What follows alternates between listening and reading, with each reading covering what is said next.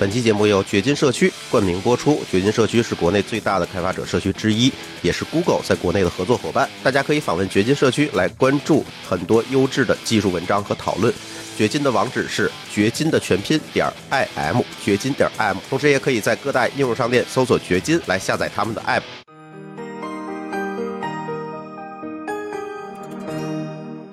各位听友，大家好，这里又是一期乱炖。今天还是我跟老高来跟大家录音。今天我们有几个话题要跟大家来分享啊。第一个话题，我觉得，嗯，当然我们今天录音时间应该是二零一九年的十二月二十五日，也就是圣诞节的当天吧。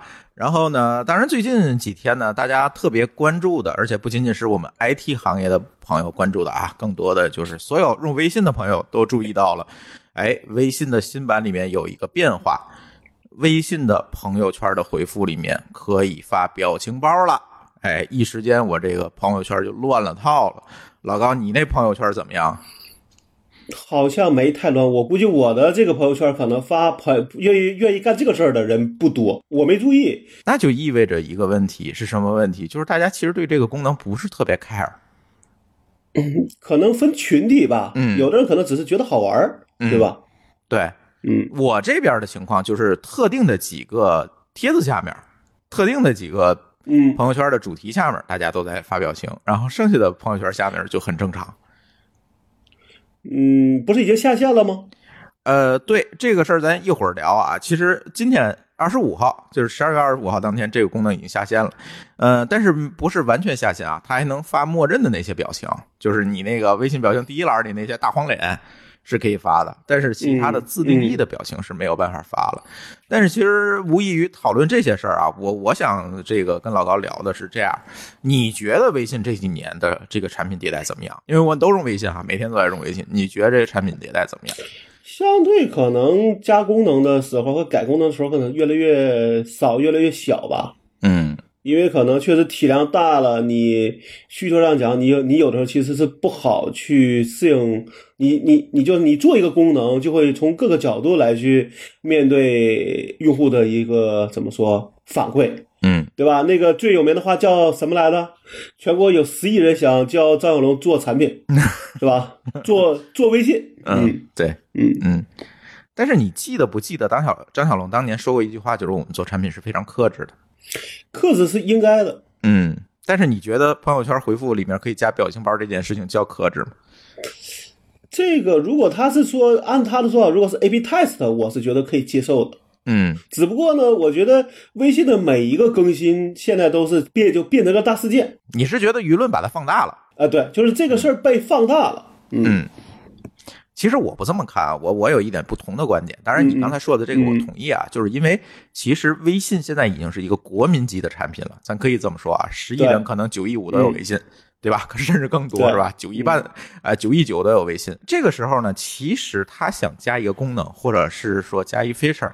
哎，这种情况下，其实他要考量的事情，其实要比我们这种小产品要考量的事情非常多，要更多一些。比如说，我的负载产品越小，越是针对一个小群体嘛，对吧？没错，呃，或者是说，就是你的量上来了，自然实现的难度和你要付出代价是不一样的。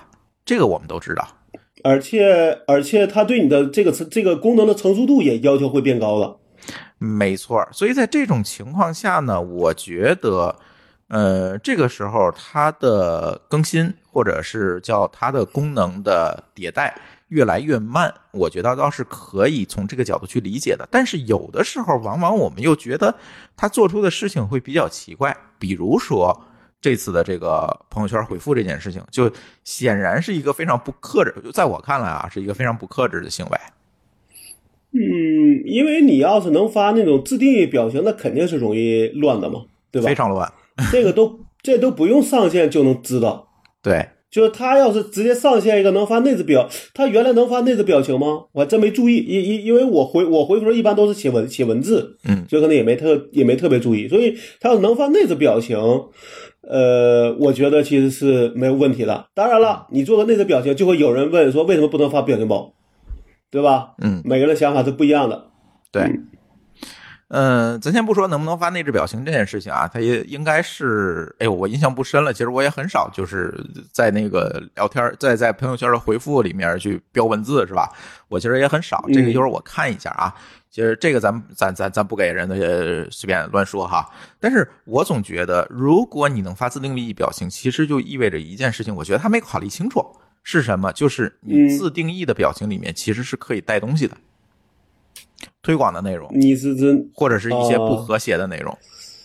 呃，但我觉得首先不能接受的就是它会导致那个排版起来看着是很乱的。对对，先不说你什么内容，因为你打文字也可以，也可以写各种怎么说推这个推广的东西啊，对吧？嗯嗯，还可以发链接嘛。所以我觉得表情包里边是什么东西，我觉得倒不重要，而是说这个大大小小会看起来很乱。比如他发个竖发一个竖长条，你怎么办？嗯，对吧？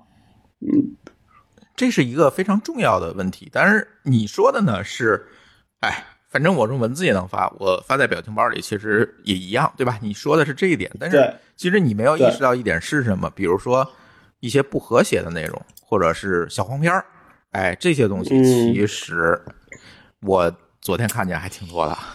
你知道是吧？那我就觉得大家就是在帮这个这个功能在做疯狂的测试。所有小白鼠说：“我这么发行不行？那么发行不行？”嗯，其实这个功这功能如果是个普是个普通功能，它也不会这么去试。嗯，对吧？对。所以呢，我觉得不太克制，这个功能不太克制哈。个人觉得，其实其实我反我反正没有这种说在那回复的时候非得要去发个表情的这个需求。但是呢，我觉得从这件事情可以看出来一个事儿，就是微信其实这几年这个产品还是说好，我说克制也好，或者是呃，我说我我做产品更佛系也好。当然，这个我们刚才说了有很多可以理解的事情，但是问题是在于，其实如果我们仔细去看微信这个产品来讲，其实也是我可我觉得啊，是疏于迭代的。很多该有的功能其实并没有。你记得这次新版本其实还发了一个新的功能，是引用。嗯，你记得吗？它这个引用我用了一下，反而我是不喜欢。我觉得还是喜欢那个 PC 版的那个效果。就是呃，我觉得体验也不是特别好，就是特别奇怪这个功能。而且呢，如果我没升级，当然我没升级肯定是看不见这个功能。但是没升级，我完全就是感受不到这个引用。但是 PC 版那个引用是我没升级，我其实我也能能看到，因为它是一个物理形式的存在，对吧？对对对对啊，嗯，像引用这个功能，我就用引用这个功能来讲啊，别的 IM、Telegram 用户量怎么样？不少吧，对吧？嗯，人家可就早就实现了，而且它的实现要比微信这种实现要优雅的多。咱们都用过，所所以所以所以其就是其实我是不知道说为什么 PC 版它会实现引引用，但是呃手机版它不实现引用的。这个考量是什么？我是不知道。我觉得就是两个产品团队不同的想法。这个这个是有可能的。然后呢，我可以给你讲一个真实的事儿啊。嗯，我其实是用过那个在钱包里，你看我给你找一下，钱包里有一个功能，就是那个期叫什么？叫叫做期储卡吧？啊，对，对吧？嗯，对，期储卡，它是这样，它最多只能设四个。嗯，对吧？我是只能设四个。我我就我四个，你设了四个之后，它就会给你一个提示，说已经到达技术卡的上限。然后呢，我去找过我们的小龙哥，嗯，他好他好比我大，我就问他，我我就我就说这个东西你能不能再多给几个位置？嗯，你明白吧？嗯，因为我觉得，比如说你父，比如说你有两个孩子，两个父两，比如说你的岳父岳母加上你的母亲，那你很容易就超过四个了，嗯，对吧？对，因为我觉得说。呃，你多给两个，其实对微信来说它不是问题，就是你给四个和给四十个，其实对你的实现来讲，其实并不会增加更多的风险。对，当当然从你的基础卡的角上呢，你可能不需要那么多，但是我觉得是，我觉得我这五六个应该是没问题。对我能理解，对吧？但是呢，对他给我的理由就是说，你的父母你给，你的岳父岳母是你的，你的老婆给。他是从这个角度来去解来去解释的，这说不通。但我就去，也也也，我觉得可以，也你你就是我觉得这样想，我顺着你的理由想，嗯，对吧？对吧？好，那我要给我的这个这个，比如说我我要是有兄弟姐妹呢，嗯，对啊，因为你的你叫技术卡，又不是父母卡，嗯或者是子女卡，嗯对吧？那你这个角度，那我要是有不，你不用多，我两个孩子，两个父母，对吧？或者说我要给我老婆开一个，那就不够了。对，像杨总那种四个娃了怎么办啊？对啊，对啊，是因为我是理解这个功能其实是等于你相对给了你的这些人一个一个限额，嗯嗯嗯，对吧？对，就是说，哎，你不用去给他发红发红包，他用的时候可以选这个来去，对你来替他付，对，替他付钱，嗯也算是引导这些人去用微信支付，嗯对吧？这肯定是个好事儿。所以严格上讲，我觉得你给六个，只能让这事儿变就变得更有用，对吧？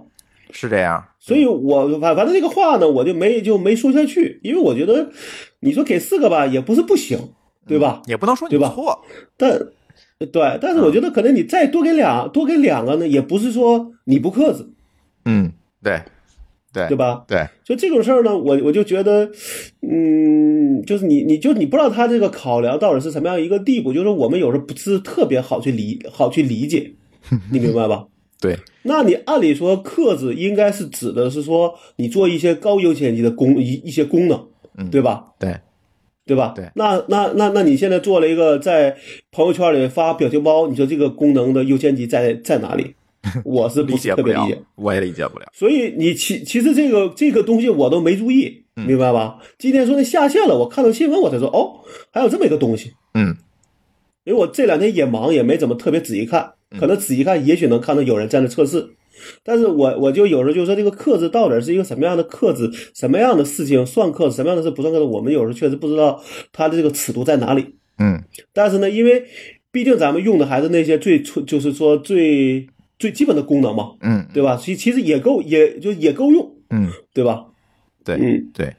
呃，我其实跟你的观点一样，就是自从小龙哥哈封神了之后，呃，好多东西其实就是他说是对的，大家就往对的方面去理解吧。这这个好像嗯似乎也没有更好的这个能够按照一个正常的逻辑去理解这件事情的一个方法。比如说你说的这个亲亲属卡的数量问题，其实确实说你说六个就就要不克制嘛，其实并不是这样。不是这个逻辑，对对吧？但是又说回来了，就是现在微信里面其实很多非常刚需的功能，其实做的并不好，而且这个也不是完完全全是局限于它的用户量或者是呃规模、这个运算复杂度等等这些原因，而只是说我就没有实现。但是你为什么没有实现这种呃刚需上的东西，我们其实是很难理解的。呃，严格上你你他现在的团这个团队的支撑应该是足够在，就是说每个月做功能都应该是有的。肯定是我觉得他现在主要是可能是说求稳，叫就应该叫求稳为上了。嗯，但是你就说这个吧引用功能，就是既然我都做了，我为什么不能做的更好一点？我不不认为做的表现形式或者是这个 UX 做的更好一点会给他带来更大的负担，不会，对吧？嗯，我完我是觉得有些功能如果只是改改限制这事儿，其实还是容易改的，或者容易去重新思考的，对吧？不是让你再实现一个东西，那总是容易的吧？对对，所以这个事情我现在也很奇怪，但是还是那句话，我们把这件事儿说回来，就是作为一个国民级的产品啊，我们知道它有各种各样的这个呃可为不可为，是吧？有很多我们想不到的一些问题，但是我们仍然希望说，作为一个微信的用户。能够看到微信它在成长，能够真的站在用户这一侧在想事情，而不是说好我有很大的用户量了，我迭代不迭代无所谓了，反正你们也没有选择，也要用我。我个人觉得，可能还是因为没有没有没有一个能打的竞争对手。是，但是这种东西吧，这种完全取决于网络效应的这种 IM 这种东西，你说也很难说第二天就出来一个，哎，能打的是很难。其实这个积累，嗯这个用户基础其实是很难撼动的。但是你在这个地位里面，我不希望看到微信在不思进取，你明白？其实我特别想看说，呃，腾讯如果出一个操作系统，哪怕这个安卓的一个魔改的版本，嗯能做成什么样子？你明白？那就启动之后就进微信就好了。就一切以微信为为中心，对吧？你想啊，小程序替代了 App，对吧？啊，通知功能更不用说了，那就是内置的通知。嗯嗯，然后聊天功能在里面，然后各种钱包什么的也都有，对吧？哎，好像就是一个操作系统嘛。呃，但这个咱们可能有点说歪了，咱可说歪了能还得说是一个对，真正是一个手机系统吧，嗯，对吧？我倒是其实我也在想，那时候好像跟人聊过，说为什么微信没有想着去做，就咱不说你做硬件吧，嗯，好像他们做过，当然最后是放弃了。嗯按理说他们应该是有这个能力和实力的，对吧？但是最后其实是并没有真的往这方面去再往再往下走。我也不知道这里边的考量是什么。嗯，对，我觉得不知道吧？我觉得还是说，嗯还是那句话，还是希望他能够做好吧。就是第一个，我们现在没得选，对吧？第二个呢，也不希望他安于现状，还是希望他能够往前走，作为一个标杆儿，是吧对，嗯就还是希望它它越方便，对吧？然后对大家的需求能够怎么说，越怎么说越越能满越能满足嘛，没错，对吧？而不是在在 N 多 APP 里跳来跳去。对，没错。好，我下一个话题啊，下一个话题也是最近引出热议的。这个其实这件事情已经过去一周了，还是想拎出来说一下，因为我觉得这件事情挺有代表性的。因为最近有一部啊非常火的啊国内电视剧，叫什么叫《庆余年》，是吧？老高，我不知道你看没看啊？我没看，我也看但这个新闻新闻我看见了。嗯新闻，那你说说这新闻吧。新闻是指的好像是这三这三家都这么干了吧？嗯，干法不一样？是吧？啊、干法不一样，但是都干了。就就是就是你不但是 VIP，还要再多掏钱，嗯才能才能看到更多剧这个剧集，其实是创造了一个超级 VIP，就是 VIP 中 P。对 VIP 中 P，然后就引起热议，因为可能很很多人就认为这个吃相有有点难看，呃，是有点难看。其实这件事情是这样啊，我大概了解了一下，就是某些咱不说不点名了啊，某些网站呢是多交在 V I V I P 是有看这个电视剧的资格，但是你如果多交五十块钱呢，能永远比别人先看六集，就是多看六集。嗯呃，但是有的网站呢是在 V I P 的基础上，你再花钱去买更多的单期。就是比如说，你想比别人再多看一集，就是每呃就是每期再掏多少钱就能看，哎，对，是吧？对，比如说今天播到第六嗯集了，你看想看十二集，那好，再加，比如三块钱一集，三六，哎，哎，这这个钱，啊哎三六一十八，然后你再交嗯十八块钱，嗯再看这个六集，你又出了一集，看下看第七集，你再交三块钱，其实是这样，那是不是他可以一次性出钱看到大结尾呢？不能，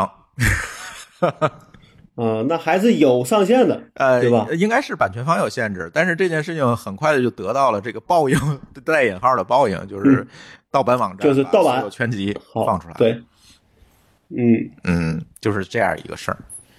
嗯，所以我不知道老高你有没有订阅这些视频网站的 VIP 啊？我其实买了，呃你也不也不算，我买了小米的，但其实也就是为了去去广告。嗯我的需求是说，有的时候你拿电脑去放一些片子啊之类的时候，还是比较麻烦，嗯对吧？买个小米的盒子，然后呃随便播随便播一播，对吧？可能也就看，就是对我来说，这是一个半看的一个过程。嗯。甚至是一个半听，因为我有时候放的是是相声小品，嗯。对，就是就是希望说你在屋里在那儿工作的时候，不是一点声都没都没有，对吧？偶尔呢，你那一分钟几分钟，你那你想休息一下的时候，有个东西能够怎么说，能够转一下你的你的你的视线，嗯，对对，其实我现在也是，就是我也是放一电视对在旁边。然后，然后呢，这个里边有个问题，就是这个这个一就是可能啊，国内我觉得还是这个付费习惯不好，导致了说这几家一一他们应该简称叫优爱腾吧，对，对吧？优酷、爱奇艺和腾讯视频，其实你会发现说他们到现在可能还在亏钱，或者说就是赚钱也赚的是非常吃力。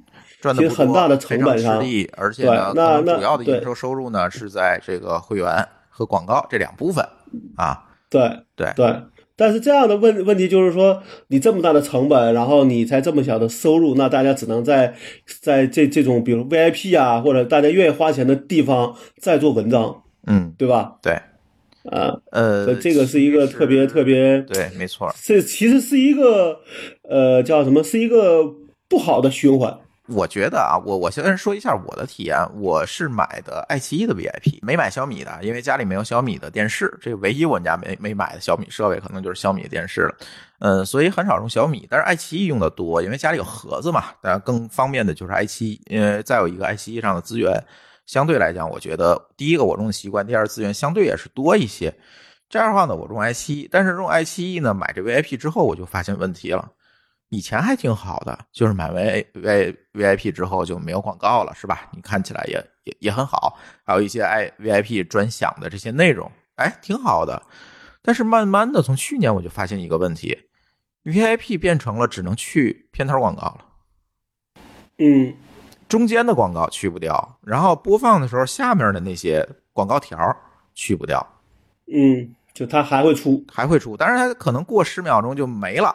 但是它还会出，就是你去的不够纯粹，呃，不够纯粹，而且中间插的广告你是去不掉的。我个人觉得还是他觉得卖给你一个 VIP 的，从你身上收的 VIP 的钱不够，不足以对，不足以对抗，咱不说利润了，都是对，可能都不足以对抗成本。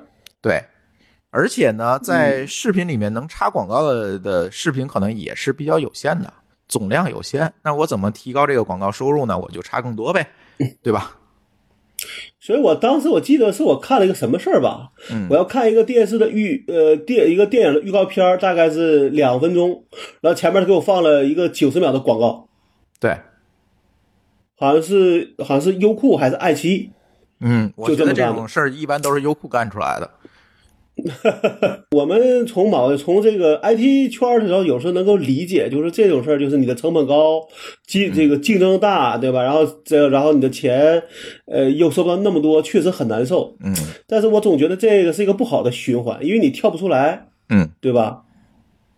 那问题就来了，老高，你觉得为什么在海外像 Netflix 这种公司，它就能跳出来？呃，从我个人的现在这么说啊，我虽然没有这个这个这个这个在在海外 to C 的东西，我我我搞得少，但是我们现在不是做 to B 吗？嗯，对吧？我们也在做在做一些海外用户，就明显感觉海外用户的付费意愿确实比国内的要强，所以我们最近就在头疼说，可能同样规模甚至同样市值的国就国呃这个国内公司和国外公司，你发现他愿意付给你的钱，可能是。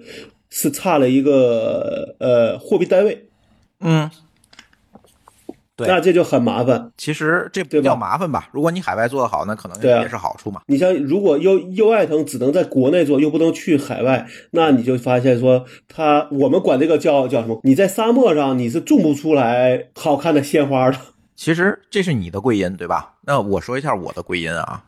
呃，你归因于是什么？我总结一下，你归因是国内用户的付费习惯不太好。然后呢，一个是付费习惯，第二呢，竞争相对激烈。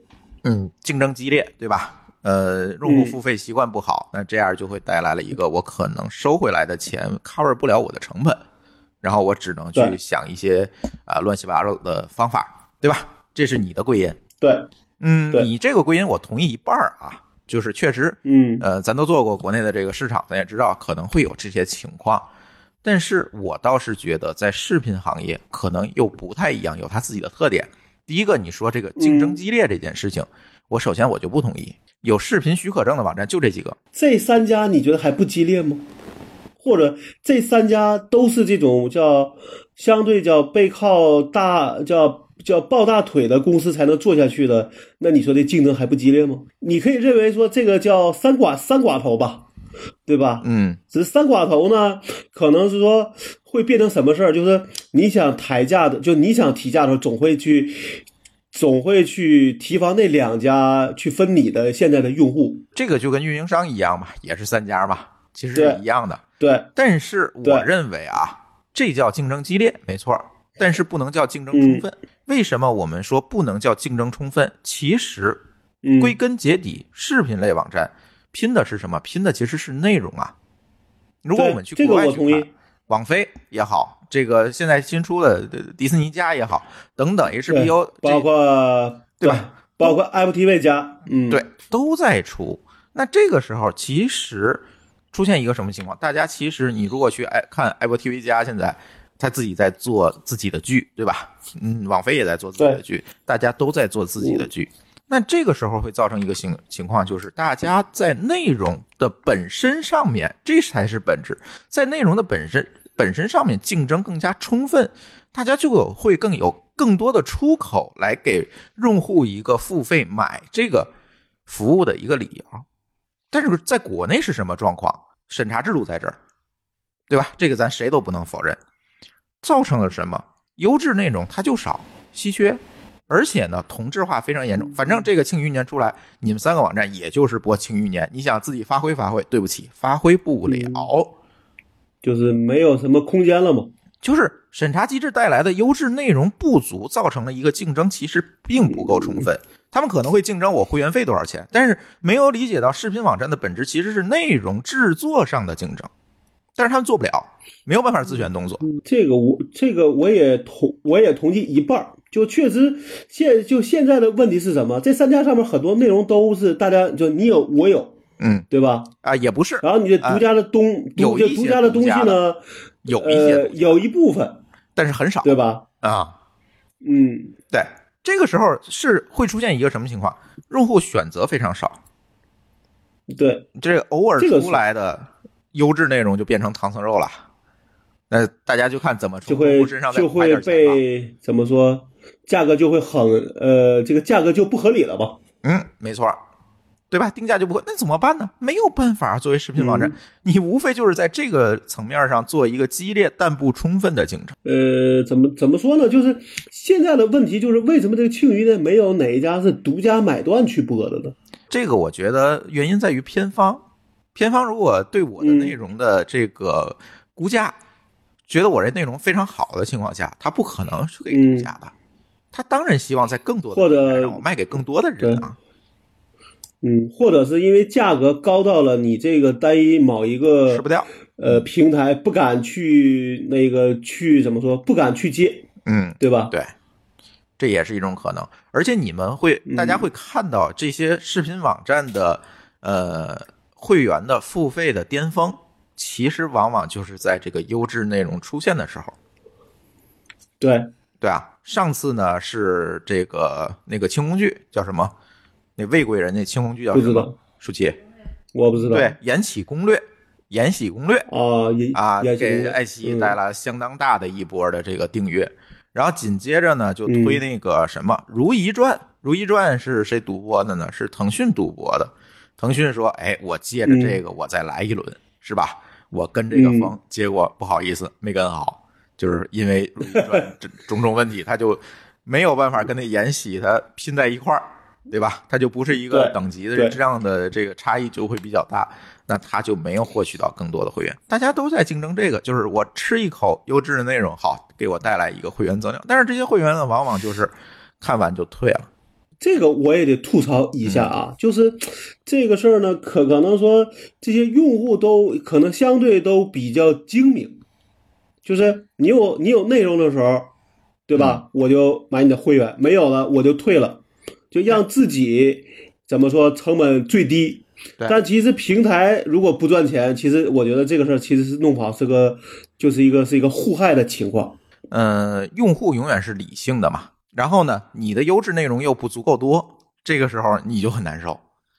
你又不能自己干，自选动作又不可能，对不对？呃，应该说我说的竞这个竞争激烈是说，大家有时候没有一个底线，你明你你能明白我说的意思吗？我明白你的意思，就是比如说我要是说一个全年的包打个八折，就会有一个比我的同行出来跳说我七折，嗯，你七折完事就会有人说我六折。嗯，就永远是在跟价格上面去竞争。我觉得这事儿最后一定是 怎么说，是是一个这个行业都倒霉的事儿。但是他没有办法在别的层面竞争啊！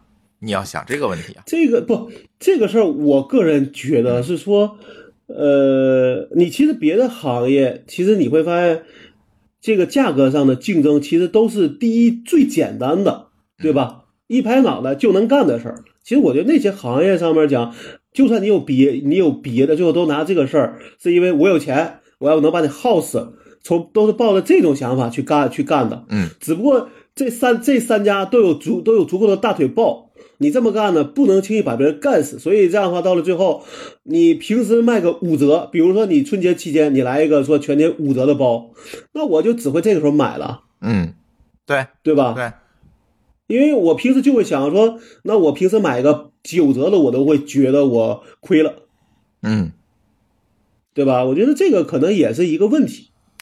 呃，是一个问题，而且现在我其实也是赶着它五折的时候买，然后买完了，反正我就，而且各种会员还会送嘛，比如我用那个京东 Plus，我买的时候它也会送这个爱奇艺的会员，反正我这续来续去，可能都续到二零二二年了，就就就都是这样。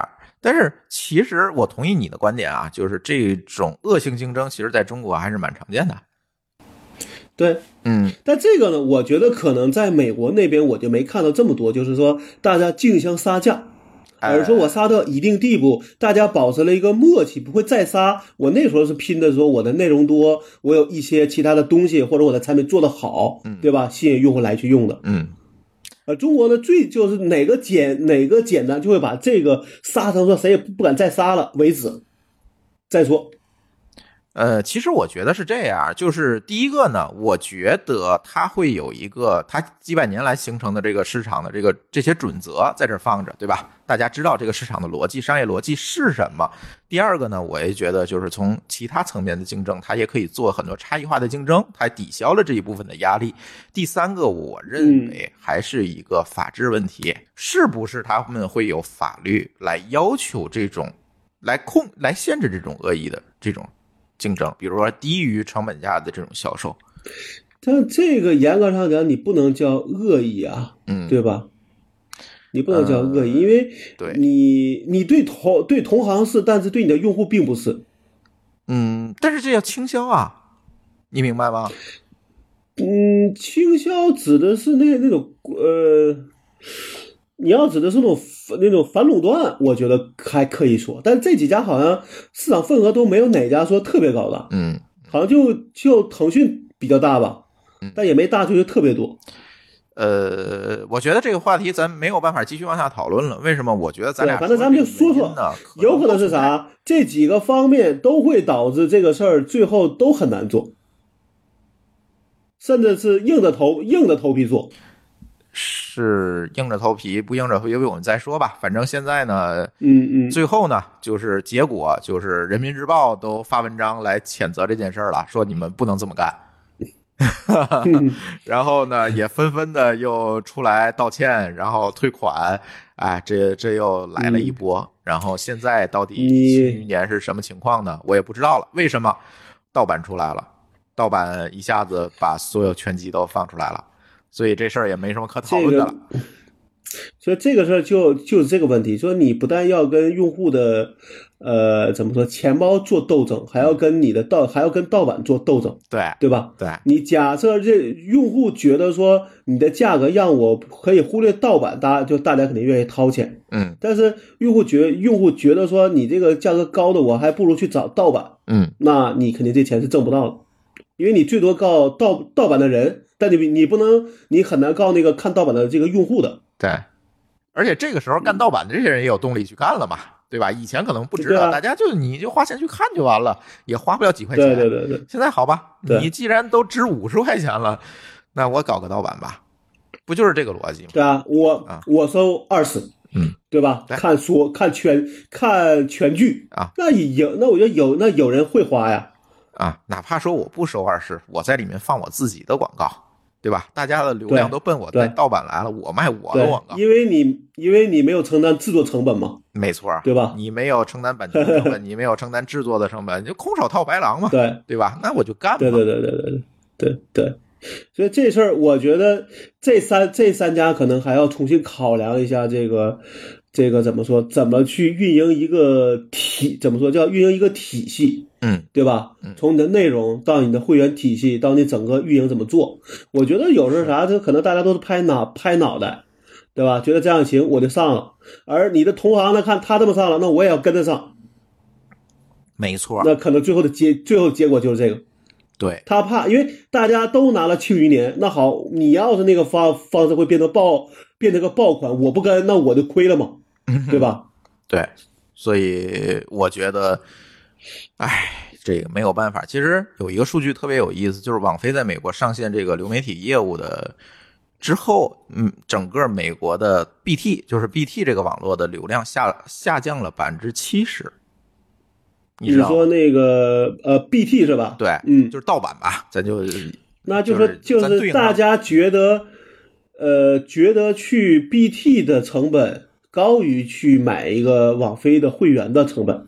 对啊，我无脑买，然后我无脑看就行了，我就不需要花这么多精力了，我会下不会下的，对对吧？对对，哎，但是呢，如果在国内我们映射出来，你会看到，如果它的成本上升的足够高，上升到大家不理解不了或者承受不了的这样一个程度，那盗版就会卷土重来，其实对整个行业都是有害的。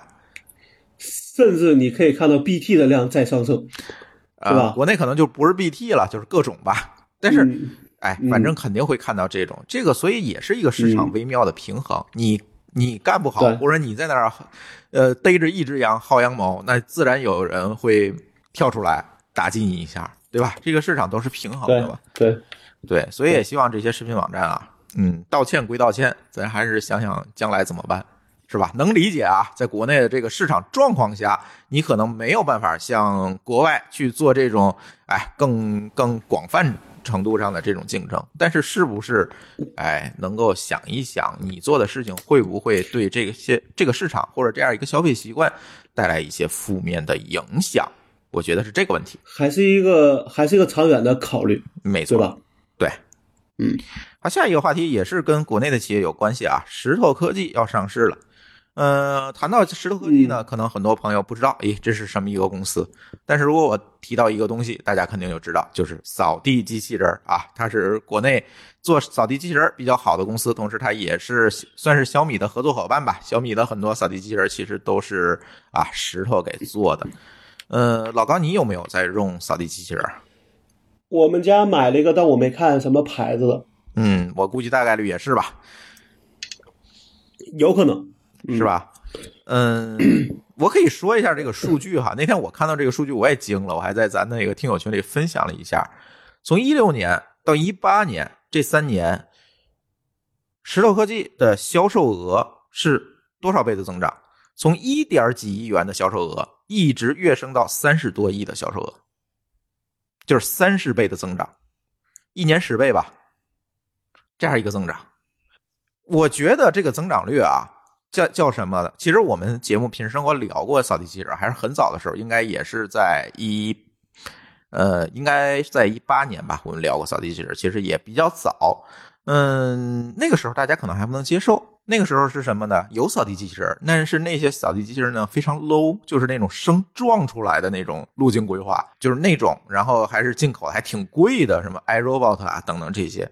所以大家纷纷就说这个扫地机器人不好用，直到这个石头扫地机器人出来了，就是它当时叫小米扫地机器人，其实应该是一个团队吧干的这件事情。哎，大家抱着试一试，而且它很便宜啊，一千多块钱，抱着试一试心态拿回家之后，发现我操，确实好用，非常好用。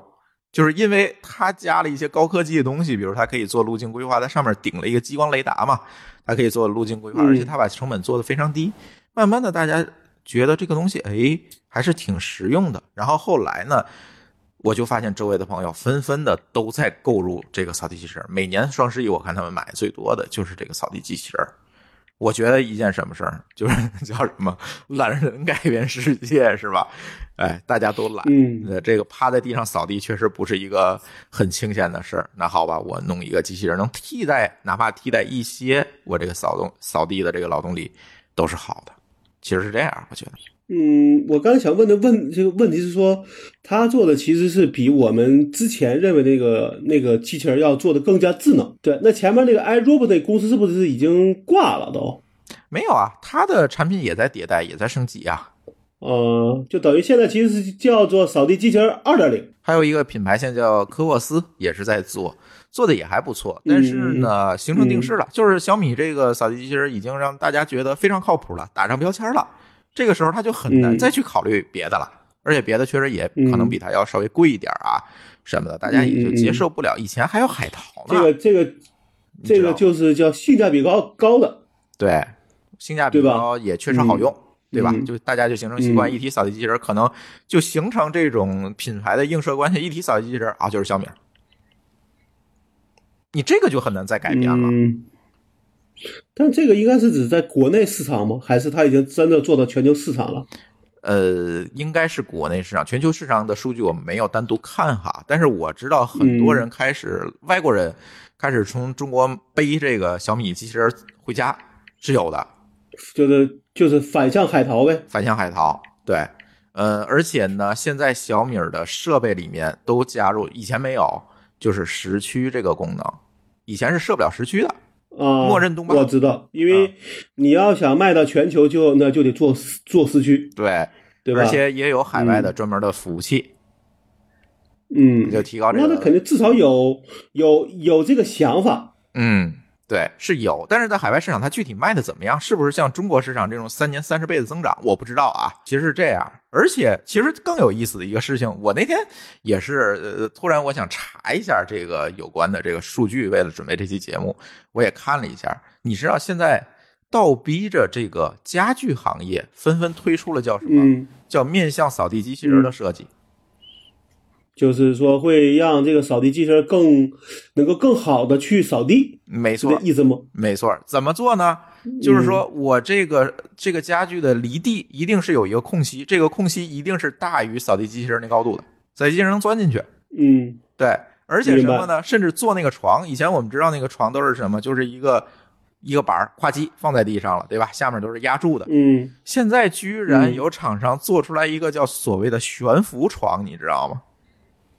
就是这个床下面有一个腿儿，把这个床整个悬起来，然后扫地机器人就可以嗯钻在下面去扫去。这叫倒逼，对吧？倒逼，就是大家纷纷嗯买了扫地机器人，那他在选择家具的时候，他往往就会不自觉的去倾向于那个有腿儿能悬空的家具，因为它能扫嘛。他会以扫地机器人的视角去看我应该买什么家具。没错儿，不然的话，我扫地机器人就呃扫不全了，回头我还自己拿一笤帚我觉得一个是这个，一个可，比如说它会卡，会怎么说？会卡，呃，会会卡住啊，对，对吧？对，各种情况都会出现，哎，对吧？你要是都能适应，那些就不用担心这个事儿，甚至你可以打开开关，然后出门就那就够了，嗯对吧？对。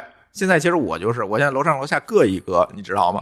就是我现在所有家具嗯都是腿儿的，就没有那种坐在地上。嗯嗯，这种情况下，就你不用担心它会被卡住，嗯，对吧？没错，而且呢，慢慢的大家生活习惯也变了，很多东西呢，比如说有些东西随手放在地上的这种习惯，我看现在大家慢慢的嗯。改了，就是因为比如说电线什么的，因为想想规避扫地机器人，对，就是电线什么都很自觉的把它缠起来，放在一边放好，不会让那个嗯机器人蹭这个搅进去。哎，大家现在就慢慢的养成这个习惯。我觉得这个习惯的这个变化和变变迁，在这三四年里面，确实还挺有意思的，值得研究。只能说每个品类，对吧？其实的进步都能让大家的这个生活习惯变得更好。嗯，不，也不叫生活习惯，就是你的生活起来会会更会更简单吧。否则你想，其实就是扫地这事儿，其实是个挺累的事儿。尤其你买了个稍微大一点的房子，对吧？你要是不用多，你两天扫一回，或者两你两天拖一次，就很麻烦。呃非常烦，主要是对对对对，因为你不扫吧，它会脏；你扫了，你又觉得没什么价值，是对吧？对。因为生活当中啊，有很多这种琐碎的事情，比如说扫地这件事情，就是非常典型的一个特别累、琐碎，包括也没有什么包括的事儿。对，包括洗碗，洗碗也是，其实我呃更想说洗碗。然后很多这个现在洗碗机卖的特别好，我那天看了一下西门子那个洗碗机的数据，在中国的增长速度这三年也是两位数的增长，非常快，是吧？非常非常快，两位数的增长，百分之十六、十八的这样一个增长。我觉得这个和这比起它的海外市场，简直就是涨得太牛逼了。中国等于从零开始嘛，对对吧？其实洗碗呢也是一个典型场景吧，咱可以多说两句。就是很多人爱做饭，但是不爱洗碗，为什么？因为做饭是一个创作过程，洗碗是一个消耗过程，你知道吗？特别对烦，然后还没有什么是一个沉没成本。对，所以说呢，希望这个就是这种为你生活琐事来解决问题的这种机器呢，大家确实现在也越来越能够接受了。还有一个，比如烘干机这种东西，哎，现在增长率也非常好，就是大家也觉得，哎呦，以前那种晾衣服又不好晾。然后呢，还滴水，还占阳台的空间，那我们哎，不如扔到你还得想着收，还得想着收，而且它也不一定干净，嗯有土，对吧？嗯，哎，对那还不如对。扔到烘干机里，就是类似于这种事儿，现在越来越多，大家也慢慢的接受了这个事儿。那这个事情，我觉得，哎，也迎合了所谓的叫消费升级，是吧？对对，嗯，对，这个应该算是生活升级了。生活升级其实就是消费升级嘛，对吧？你得买嘛，嗯 对吧？更愿意去买这种东西。嗯以前我顺，以前大家都愿意说什么一句话，顺手，哎，我顺手就把地扫了，啊，我顺手就把碗刷了。嗯但是你会发现，一天顺手，但现在如果你你是一个呃，比如说六七十平的房子，可能没问题。嗯，但你要是个一百五的，那你就你就可就累了。嗯，对对啊，对，嗯、所以我希望未来还有更多个人、更多的这种给大家解决琐碎问题的这种智能设备啊，我觉得，哎，真是用了就知道好了。就是那那句话怎么说？买了就后悔，后悔什么？后悔买晚了 啊。对，所以借着扫地机器人这件事情，其实还想聊聊，顺着聊哈。嗯就是现在有一个风气，甚至成了所谓的政治正确，就是叫唱衰小米儿。嗯总能看见很多人这个最发的文章，最近还有吗？我还真没注意还。挺多的。我准备这个节目提纲的时候呢，我还看到有人在朋友圈里嗯转了一个嗯长图，嗯然后就说嗯这个小米迟早要完蛋。这个你你你就这个东西，有时候还是要你有逻辑在里边的，对吧？嗯你不能说因因为他今年，比如说他营收没有增长，你就觉得他要不行了，对吧？是，理由呢，就是就那几种理由嘛，所谓的逻辑和理由。嗯第一个就是说，小米你做的是一个低毛利的活儿，是吧？嗯啊，你雷军说了，这我百保持百分之几的利润，我不更不得嗯更加利润了，是吧？再有一个呢，就是说小米但但我但我但我记得他说的是是是是硬件产品，还是指的手机产品？我记不住了啊。嗯，好像不止，也它不是指所有的都是百分之五。对，嗯，但是他这咱 flag 还是给自己留了一个口儿的。对，但是呢，他这 flag 立下来了，这个时候就你明白了，大家就会有一个认知吧。他已大家已经不关心你说的是什么了，你就是低毛利，嗯这个锅就扣你脑袋上了，是吧？嗯再有一个呢，觉得小米廉价，廉价的言外之意呢是什么呢？哎，你没有高端产品，你看华为一手机卖五六千，你还还好吗？你旗舰机才卖两千多块钱、三千块钱，那你是不是太廉价了？你形不成你这个品牌的这种啊形象价值，你这个品牌永远是那个那叫什么？这个没钱的穷学生那那那种认知啊，这个也是外界黑小米一个重要的一个理由。这这个，我个人觉得这是一个一个，就怎么说，就是。呃，其实我是觉得说，至少小米啊和包括 OPPO、vivo 再干个事儿是说，呃，把整个通过这种在同等的价格下提高这个产品的叫就这个所谓的性价比，对吧？把那种真正的山寨机都给赶出去了。对，其实它价值是在这儿。原对对原你原来可能是说你山寨机卖九九九，但现在呢，我这个机器肯定我的质量或者我的呃性能各方都比你这个好，我也才卖九九九。那那山寨机怎么有活有怎么可能有活头呢？就现在你可能在华在华强北可能就没有所谓山寨机在那在卖了，对吧？我觉得从这个角度上，肯定对大家是个好，是一个非常好的事儿。对，其实这件事情是只有意义，而且我觉得还是像老高说的，这你抛开历史去看这件事情没有意义。嗯你去说它现在，你说它低毛利廉价，但是你不看当年那些山寨机给市场带来了多大的冲击，你可能花九九九买来的一个机器，用几个月就完蛋了，没有任何质量上的或者是设计上的一个保证。但是它就是便宜，因为为什么呢？当年苹果那几千块钱、四千块钱的苹，当年 iPhone 四应该是三四千块钱吧，那个高价在那儿顶着了，嗯对吧？那九九九可能，哎，算了，我买一个智能机吧，就是这样一个概念。但是呢，小米出来之后，我们终于有了一个说，慢慢的通过这几年的迭代，对吧？从小米一代一直到现在小米九，对吧？马上可能有出更高的这个旗舰机了。那这个过程当中，慢慢我会发现，哎，好像用小米跟用那个 iPhone 也没有太大区别，是吧？嗯啊，这个时候这其实就个我个人觉觉得就是这个选择呃，这个质量差呀，我觉得有的时候可能是一个什么问题啊？就是大家都在求什么薄，对吧？求所谓的这个黑科技，嗯导致你的东西可能是以轻为美，嗯对吧？你想轻，可能你就不能用，就你就不好就把这个东西做的特别特别结实。当然，我这个可能不一定那么对啊，但我只是觉得这是一种妥协嘛是一种趋势。对，第二呢，就是可能大家换机的可能说，比如说，呃，我记得当时有人说说日本人的电器就是因为这个原因，就是他们一直想去想做一个你能用十年的电器，但这个世界的风气是这个电这个电池可能我用五年就会换下一台。对，但会导致你的竞争力就不就不足了。对，对吧？那现在呢？可能比如说，很多人说我这个手机我就最多用两年，嗯对吧？那你还指望把这个手机做的特别结实，有什么意义呢？就跟当年诺基亚说 iPhone 不能就是不经摔是，对，是一样的，对吧？那我觉得这个有，当然说你这可能会有一定的比例会导致说你买到了，可能一个月可能阴差阳错，可能比如说你的玻璃、你的屏幕就摔啦，嗯对吧？你的这个这个各方面就会有问题啊，甚至你的电你的电池就会有问题啊。我觉得这个这个事情你是少不了的，而且量大，对吧？对，出货量大，自然就会有概率嘛。对嗯，对对对对，嗯，我说一下我体验啊，我用小米现在用的真是特别多了。呃，家里所有的智能设备都是小米，包括开关都是小米，这个咱之前也聊过，可能五十多个小米设备吧，现在。然后呢，手机小真多，嗯是够多的是吧？嗯 嗯嗯，然后呢，小米的手是小米手机，对吧？这个大家也知道。用的过程当中，其实我真的没有发现什么质量问题。说实话啊，没有发现太大的质量问题。唯一一次出问题的就是我那买了一个小米的车载充电器，无线的车载充电器，嗯然后不行，充不进去电。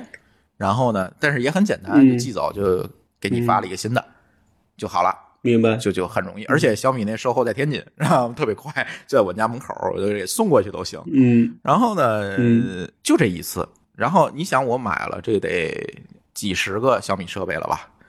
当然可能形不成一个大的样本，但是就我个人体验来讲，也没有特别大的问题。所以黑小米这个风气，我觉得啊，可能大家还是围绕说，哎，资本市场看不懂你这低毛利率、廉价，没有树没有办法树立这个品牌的高的品牌价值这件事情，可能资本市场看不懂。所以说，有的时候往往的可能会被黑。对，呃，我个人觉得说，可能它低毛利的目的还是希望做规模，嗯对吧没错，其实这个咱俩理解是一样的。它是希望做规模，而且更重要的是，它希望基于这个规模在做生态。但只是说这个生态可能还没太起来。而且你会发现，智能家居的设备现在做的好的，能连的更好，而且这个覆盖度高的这个是品牌或者这个生态就是小米，嗯，不可否认就是小米。呃，插个事儿啊，嗯我看了一个新闻，不是说是微软吧，好像还是谷歌加亚马逊三家正在商量 IoT 设备的这个什么互联标准还是什么的，我不知道你看到没有？呃，IoT 和音箱吧，他说的是啊，就是反正就是这种智能设备吧，对对吧？嗯嗯，对。现在是现在小米就是大家认为这个事情可能已经已经是一个趋势了。嗯嗯对。但是呢，如果我全买小米，现在我的这个体验就是，如果我全买小米，那这个生态我其实离不开它，就是跟当年苹果一样，嗯你知道吗？我掉到小米这个坑里，好在小米东西便宜，你知道吗？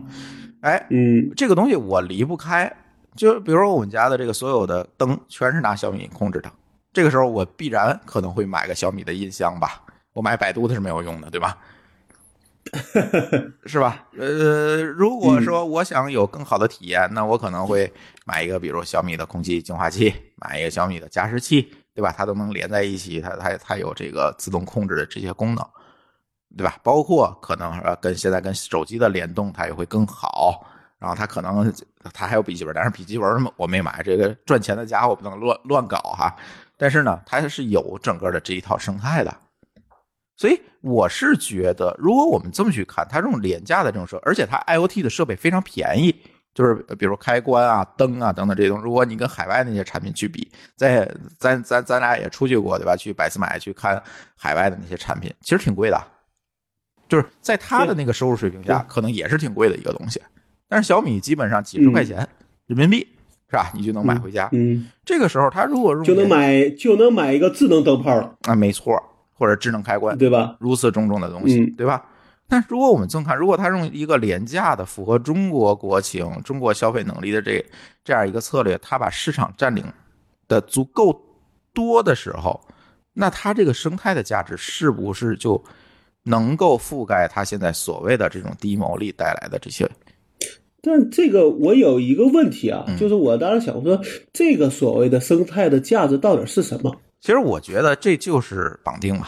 但绑定本身，如果你的硬件是低毛利，那你必须要从别的地方有出口才行啊。对呀，对吧？对呀，比如服务，它现在也有服务啊。比如它那个，呃，像你，你其实也买了，就是它那个盒子的那个视频会员，嗯，对吧？那个在，呃，又插一个话啊，嗯，他那小米四小小米盒子四之后就没有新产品了，好像至少两年了吧？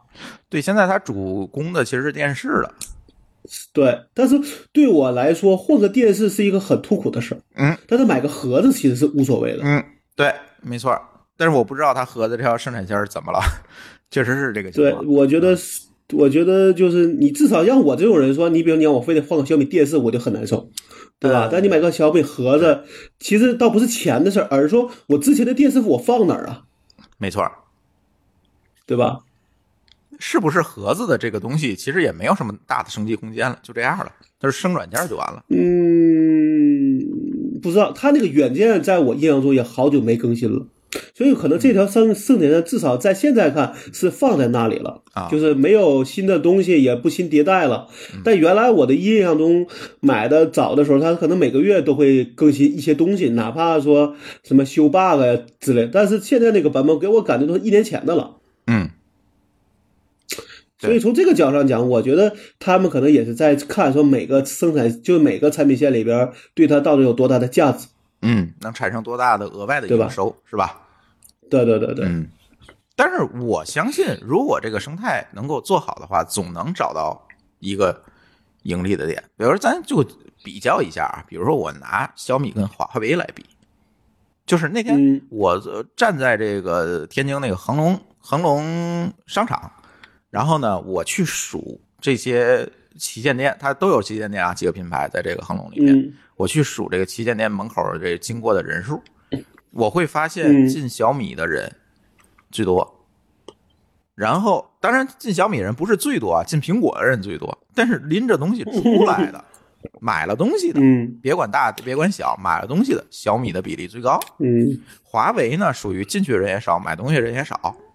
是这样一个状况，嗯，你明白但是怎么说呢？就是可能各有各的各的优点。我这回去深圳，嗯，应该是去的，应该是在我不知道是不是全球最大的那个旗舰店，大概有三层楼那么高，嗯，而且也装修的应该是真的就是比照的苹果的那个标准，甚至比那标准更高。小米的吗？然后呢，旁华为的啊，华为的。结果这个店旁边就是华就是小米的，嗯。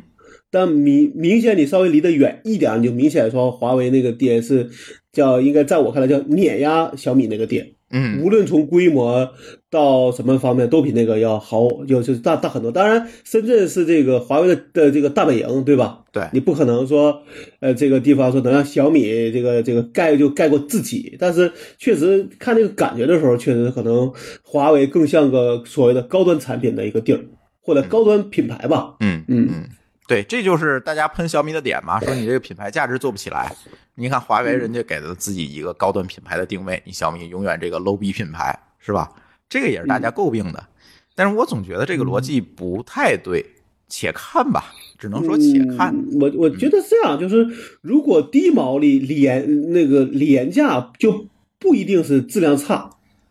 嗯，对，这不能打对吧？打等号嘛。对，嗯，你如果是高毛利廉价，是有可能质量差的，因为你造了一个很烂的东西，对，对吧？对我追求利润。所以你这三个你放在这摆，我是觉得你不能得到一个必然的结果。对，这个你也不好说是黑还是什么。还有一个可能就是因为说这几年可能可可能确实国内竞争也比较激烈，嗯，大家的打法今天这样，明天那个样的，可能有的话可能就会让有些所谓的粉儿变成了黑。对。是有可能的，或者用的某些机型，对吧？可能比如说他刚买一个月就坏了，然后他的售后可能让他感觉不爽，可能就变得黑了，这个我觉得是有可能的。嗯，对对对，就是市场的变化和这个变数也会非常大嘛。比如说华为这次出的这个对。二百五十一天事件，其实对它品牌伤害，嗯。客观来讲，我觉得还是蛮大的。咱先肯不论原因哈，对。对啊，不论前因后果但是客观上来对它的这个品牌伤害蛮大的。嗯，小米其实历史上也出过类似的问题，包括小米也有自己的短板，呃比如芯片一直没做出来，对吧？嗯，嗯，还是蛮那叫叫叫什么叫澎湃澎？湃，对出了一代，然后就没有下文了。对对，就太监了嘛，这项目。嗯嗯，所以，但是从我来看啊，个人观点啊，我觉得生态的价值会更高，在未来。嗯嗯，但是这个只能是怎么从生态长远里变现。，这是另外一件事儿，你明白吗？只不过它的锁定，嗯它对于用户的锁定的效应会更强。这个时候我们再去嗯想怎么去变现，其实跟当年的苹果是一样的，对吧？嗯第二个，我觉得啊，从个人来讲啊，我更相信程序员创业这件事儿，你明白吗？你你你指的谁啊？雷军 他现在已经早就不是个程序员了，好吧？啊，对，呃，但是我觉得啊，呃，或者咱不能叫程序员出身啊，就是理工男，你或者是我觉我觉得你最后你可以把它当做是一个产，我觉得可能把它当个产品经理更好。嗯，但是即便是产品经理，我觉得如果他有写代码的基础，其实去做产品，呃，去做任何事情，他也是有逻怎么。说呢？就是说你你几个方你几个方面吧，嗯就第一你你写过代码，嗯，第二你产品思维也还行，第三个你商业头脑也够。对，那基本上这事儿你比你做成的可能性是比别人大很多的，是这样。对吧？对你总结的很好，就是呃，嗯雷军也好啊，小龙哥也好，其实你看都是这样一个嗯背景和经历，包括嗯我们现在看腾讯的啊马化腾是吧？其实也是这样出来的，嗯对吧？这这个马化腾、丁磊，嗯对吧？你算新浪的话，原来的这个王呃王志东，嗯包括你要再算一个我们的张朝阳同学，至少都是理工科的吧？啊，对啊，那那肯定是理工科的呀，对吧？这里唯一一个不争气的不就是李彦宏吗？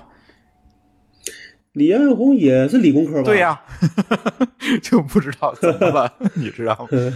但是总的来讲，我觉得从历史上来看啊，这个程序员创业打引号的啊，其实不仅仅是我是程序员，就是理工科出身的这个创业的成功概率还是相对来讲，从样本数上来看相对来讲比较高。这个就是不能是盲目的自信，对吧？你这三样你哪个都不能去。嗯，那当然，那还有干败的呢，对吧？对不能对，对不能一概而论，只能说概率高，不能说一定成，那只能这么说，嗯对吧？嗯哎，嗯哎，下一个话题就，哎，尴尬了，尴尬了，又还是国内公司的这个事情啊，视觉中国，视觉中国又出事儿了。嗯，呃，今年这是第二次出事儿了吧？对，上次出事儿呢，就是因为黑洞那件事儿被整改了。这次呢，是嗯因为说他违规从事互联网新闻信息服务，为境外企业开展涉及互联网新闻服务的这个合作提供方便，这些问题，哎，又被整顿了。视觉中国啊，嗯。嗯嗯，为什么视觉中国总出事儿？老高，我个人觉得啊，我个人觉得啊，就是有些公司为了赚钱是不顾很多的，呃，怎么说叫不顾很，就是总有一些这个规定，或者说你的一些潜规则呀，或者说你的一些商业规律啊，嗯，他是不在乎这这不在乎这一些的。对，就被那你就好像说这是我能，对对，我能挣钱，我就觉我就觉得说，呃，这事儿我就能干。这事儿是其实是一个非常不好的一个一一个一个怎么说是一个很非常不好的一个事儿。或者是我举个例子啊危险的想法。对，我给你举个例子啊，就是说，比如说咱前一段时间说这种大数据公司纷纷被就被抓，嗯对吧？那天我跟一个朋友聊天，其实其实我我突然那天我突然想，就是突然因为我们在某个角度，其实我们的这个像我们做的东西，其实是一个非常没法是非常是缺乏保护的一个东西，嗯，因为我把整个的数据都交付给你了，嗯对吧？是个文本，嗯对吧？那你可以随意盗版吧，嗯对吧？其实我跟所有跟很多人，别很多人都会问我这个问题，嗯，我就是我只能很无很无奈的说，我说我幸亏卖的是大公司，相对来说他不会至少不会拿你的东西偷偷出偷偷出去卖，至少大部分公司是这么干的。嗯，但是呢，有个问题，大数据公司被抓是因为什么原因？他卖了一些隐私。对吧？这是一个表面上的事儿对，但你会想到这个，你往在里边再往里看一层是什么呢？是说他把不属于自己的数据拿去卖去了，嗯，对？吧？对，那么你想没想过说，如果我是一个公司，我从别人那里接了一个数据，哎，这个数据有人有需求，我就能卖吗？嗯，对，这就是一个底线对吗问题了，不是你的东西那为什么你要不卖的？对你不是你东西，为什么你能卖呢？嗯，对这事儿是一个非常非常有问题的事儿，对，对吧？咱先不说你卖的是啥，对，你就这东西，这个东西就是因为先说这个你跟别人东西是签了个不是你合，对你签了一个合同，说别人哎卖给你，然后你说哎这东西那我拿到了，反正外边有需求，我这不就可就可以卖，再去再转一层。嗯实际上，我觉得在公司这个角这角上是说，你所有东西都要有授权的，而不是所谓那个法无禁止即可为。对而这东西是说都要有授权你才能为，就是别人在合同里规定说你可以这样干，你才能这这样干。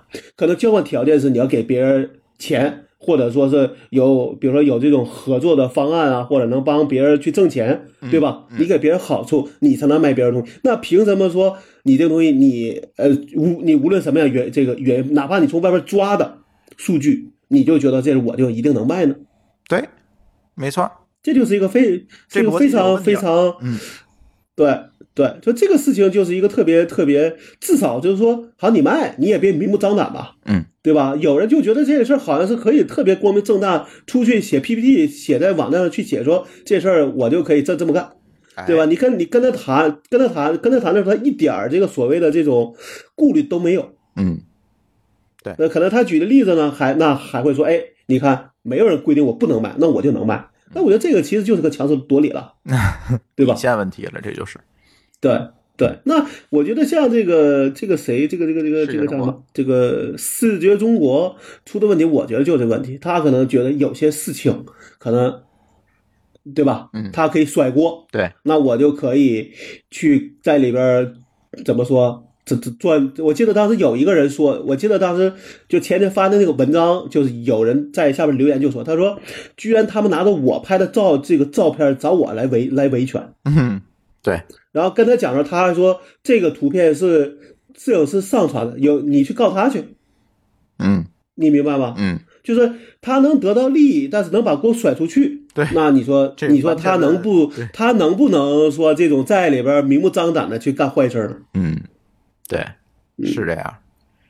呃，视觉中国呢，这是第二次出事儿了。然后呢，第一次出事儿其实原因很简单，就是刚才老高说的这样一个事儿，把不是黑洞拿出去卖。嗯那第二次出事儿其实对看上去是一个新闻信息服务的问题，是吧？但是其实嗯这对也映射着一个问题，就是其实他自己的内控是一个是一个非常混乱的状态。呃，我们管这个叫商誉。你但凡做个事儿，好坏你都要考虑说这个东西对我有什么影响，哎，对，对吧？对好的还是坏的？嗯坏能坏到什么样子？对，那你不考虑这个东西，那你觉得，呃，反正大不了我下线嘛，嗯对吧？嗯，那你其实在我我在我们的在我们的角度看说，你这个东西就是没有考虑商誉的事儿，因为你一旦就说出了事儿，不呃客户的谴责，甚至说这种舆这种舆论的这种热议，其实对你来说没有好处，对，对吧？对对，反正视觉中国，我觉得这个一来而去的，我觉得可能还要出不少的事儿。反正放在这儿看吧，大家也是，我对觉得很多被视觉中国 坑了的同学有一些喜闻乐见了，是吧？嗯喜闻乐见，可以鼓掌了是吧？嗯 嗯，呃我还可以讲一个这个礼拜应该是这个礼拜发生的事儿，就发生在我们公司身身上的事儿，就是我们呃这个数据最低的最最低的底线是什么？你不能把数据给就给你的客户，对，对吧？嗯对吧？就是说，好，你这个东西如果给交付给你的客户，你就要给我钱。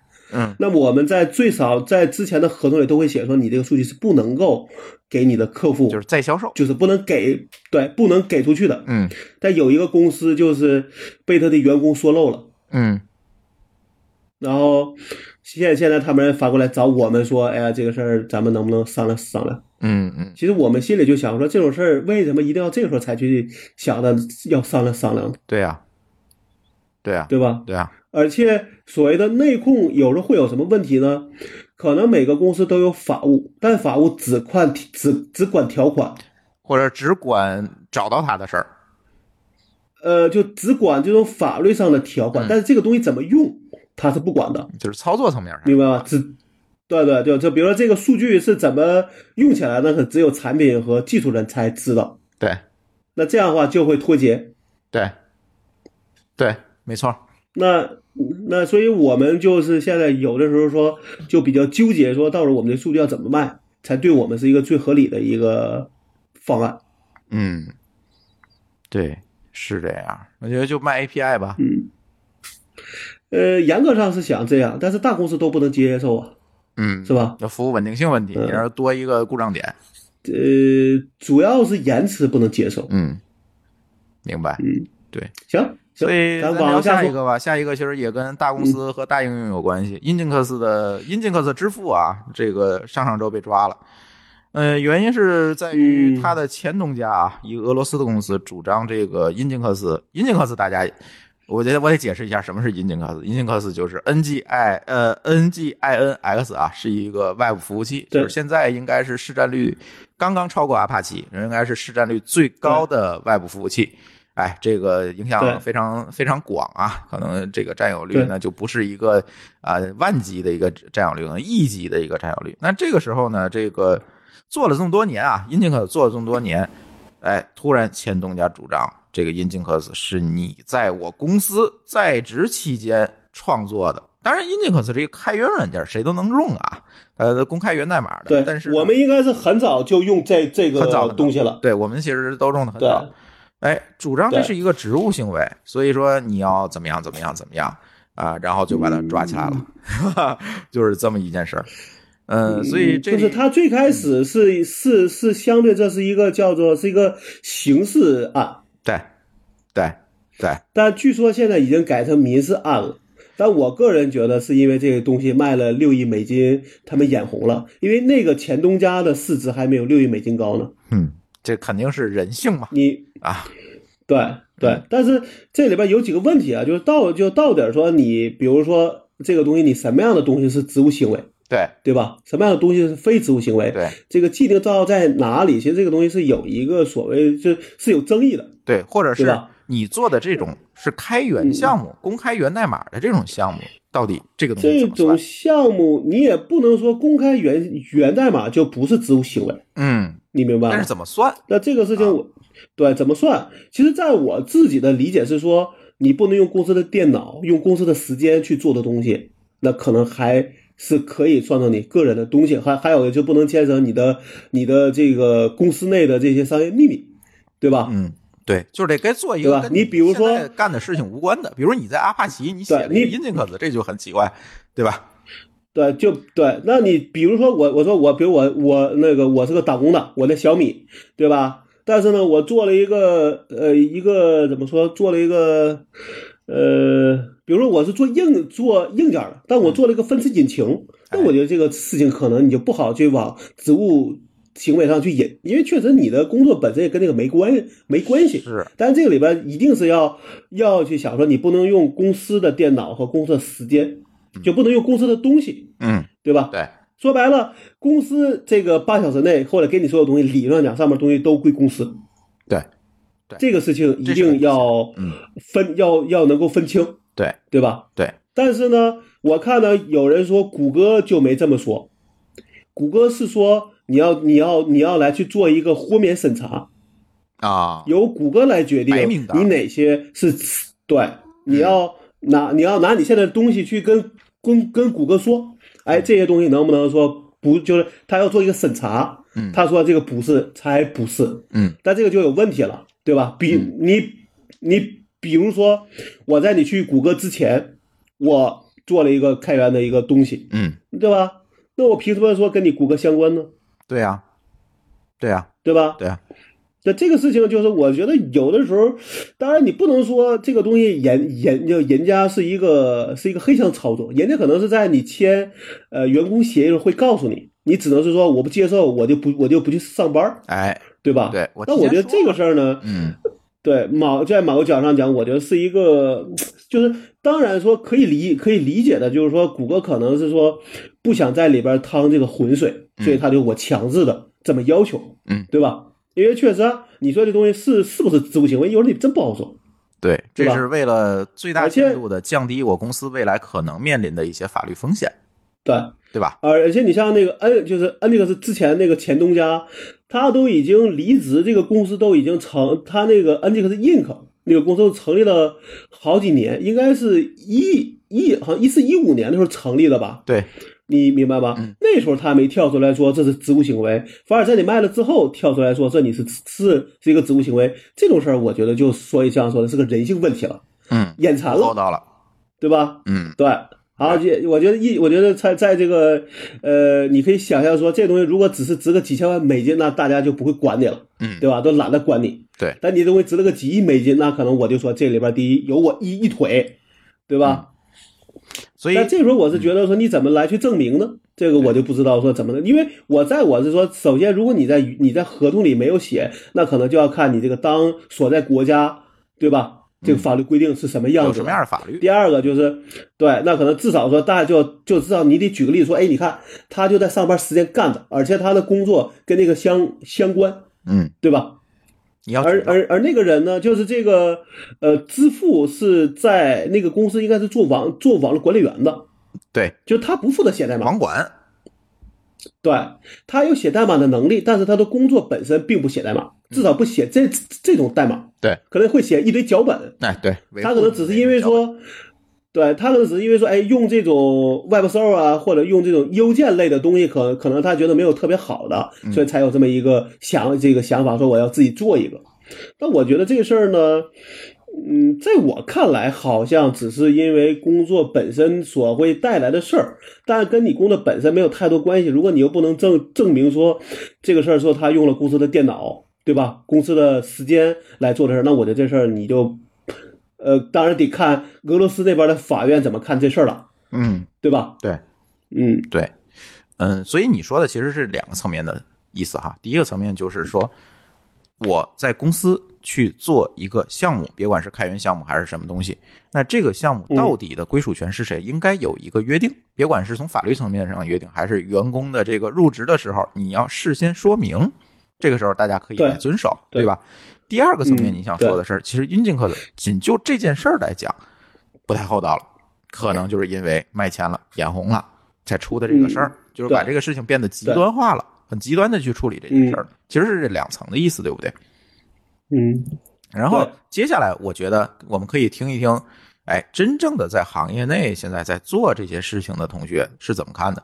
我们请到我们场外小嗯。嘉宾啊，小白来给大家说。大家都知道他是在一个大厂工作，同时他自己呢也写了很多的开源项目。最最值得这个大家的这个关注，当时这个特别火的一个开源项目，大家都知道的开源项目是什么呢？他就是写了一个 logo 的生成器，把那个 P 站、那 PornHub 那个站的那个 logo。哎，你可以自定义写上你的名字，比如说 ipip 点 net，哎，做成那个风格的这个 logo，然后一下子火了。但是他同时也维护了很多很多的开源项目，包括也给咱们津津乐道去写了一些啊小东西，是吧？所以呢，他就是一个在大厂工作，同时自己有开源项目，甚至是维护了很多开源项目的这样一个同学。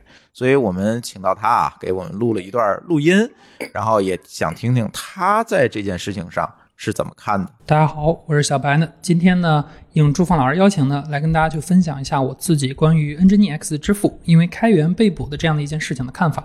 那么首先呢，我自己是一个程序员，而且呢也待在一个知名的大厂，自己在业余呢也会做一些开源项目，所以我觉得呢，我跟大家来聊一聊这个事情，我的看法，我觉得会是一个比较合适的一个人选。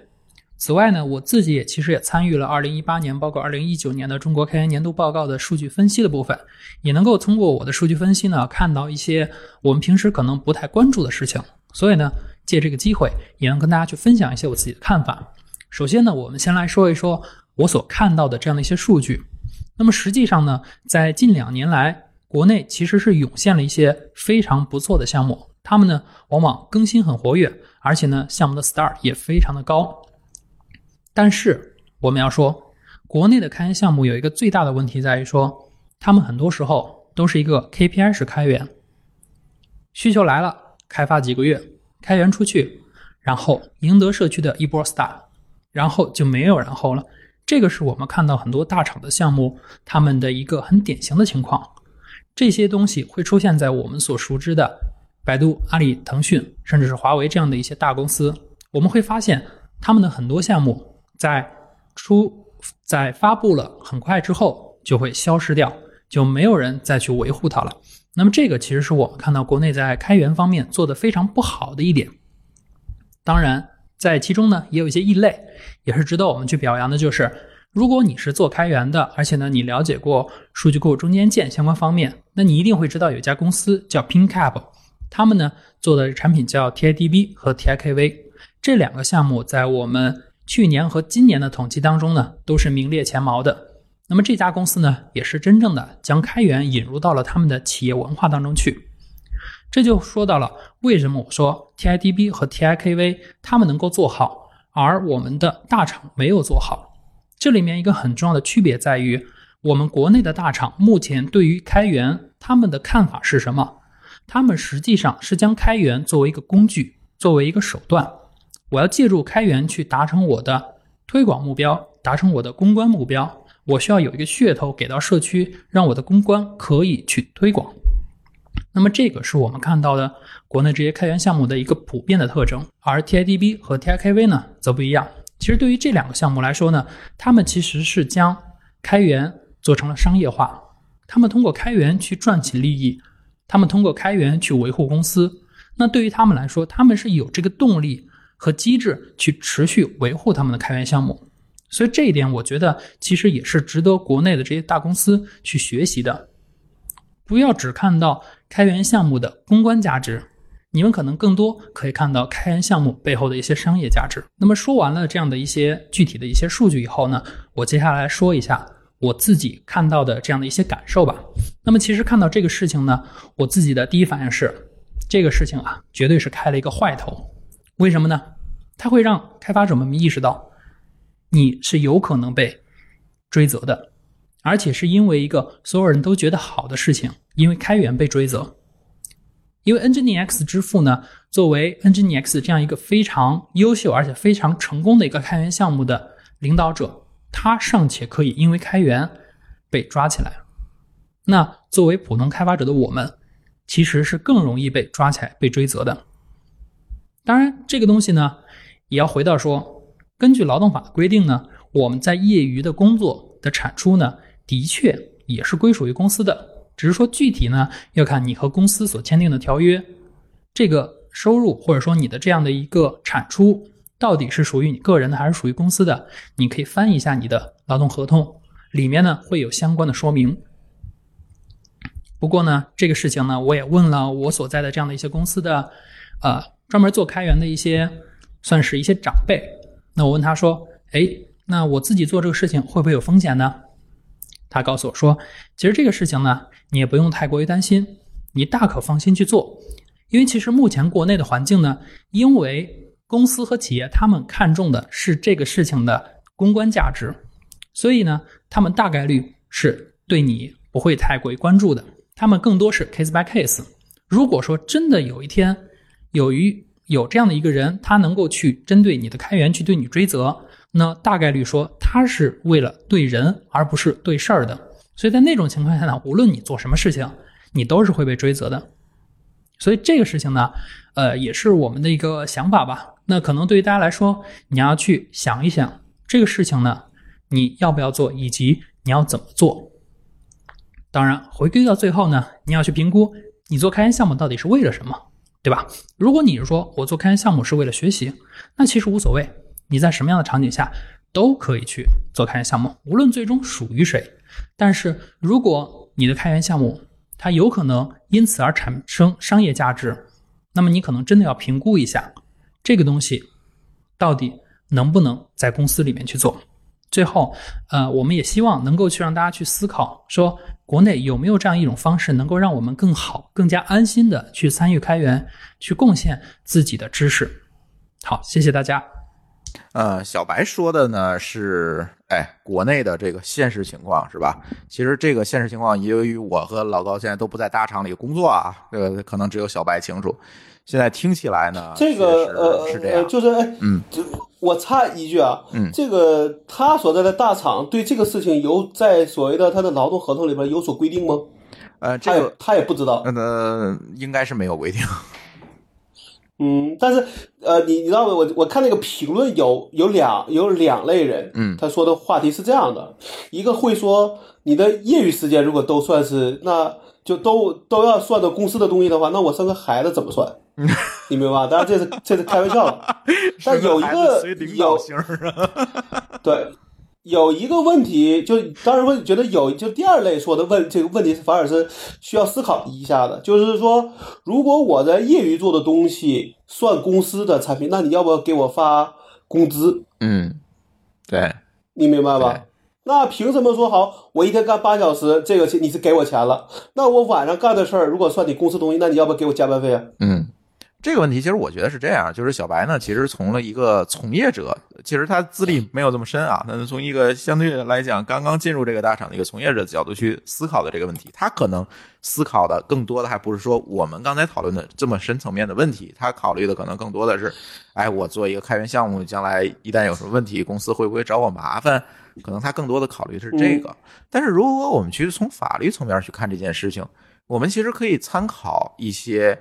呃，过往的这个劳动法上的就是一些案例，我们可以去看这件事情。其实，如果你能去证明这个东西，OK，是我在职期间做的，但是我没有用到公司的任何资源，也没有涉及到公司的秘密，就是我自己在家用我自己的电脑开发的。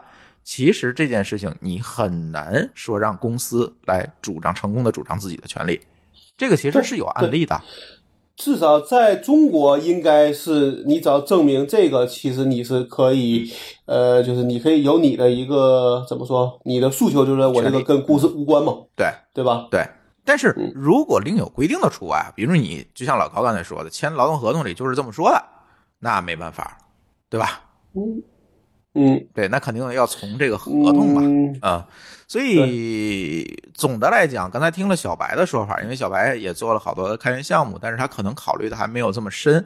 但是作为咱们来讲呢，更多的可能要提醒我们的开发者，在这个时候，第一，你如果想在职期间去创作一些开源的项目，不要掉在坑里。第一，你可能要看一下你的劳动合同和员工手册有没有相关的规定，对吧？第二，你要留下证据证明这个东西确确实实就从来没有利用过公司的任何的资源。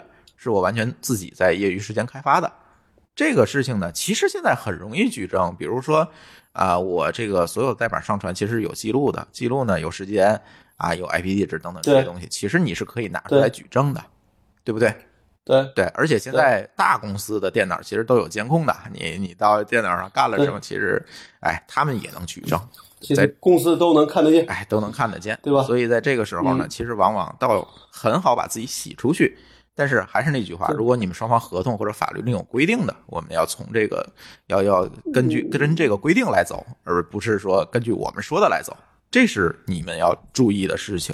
对，呃，但有就有一个得，就是我觉得还得提醒大家，就是你在工作的，就是公司给你配的电脑，理论上讲只能放公司工作用的东西。没错。对也就是说，如果你在上面拿了个 QQ 跟你的朋友聊天对吧？嗯，然后公司说好，我今天要解雇你，然后把这电脑直接收走，你是没有任何权利说我要我可以备份的。啊，对，没错，那个上面所有东西都是属于公司的啊。对，嗯，甚至他可以认认为你这是在工作期间在没有用没没有用心工作的一个例一个例子。嗯，对对对对对对。所以这个大家也得注意，这一定要一定要小心。所以说，为什么在有一段时间，Web QQ 特别流行吗？嗯，对，没错，就是登录浏览器就能用，没有这些问题。对，嗯，而且它等于跳过了对客户端的这个协议的封锁。嗯，对，嗯，其实这件事情如果引申开来，其实是在于什么事儿？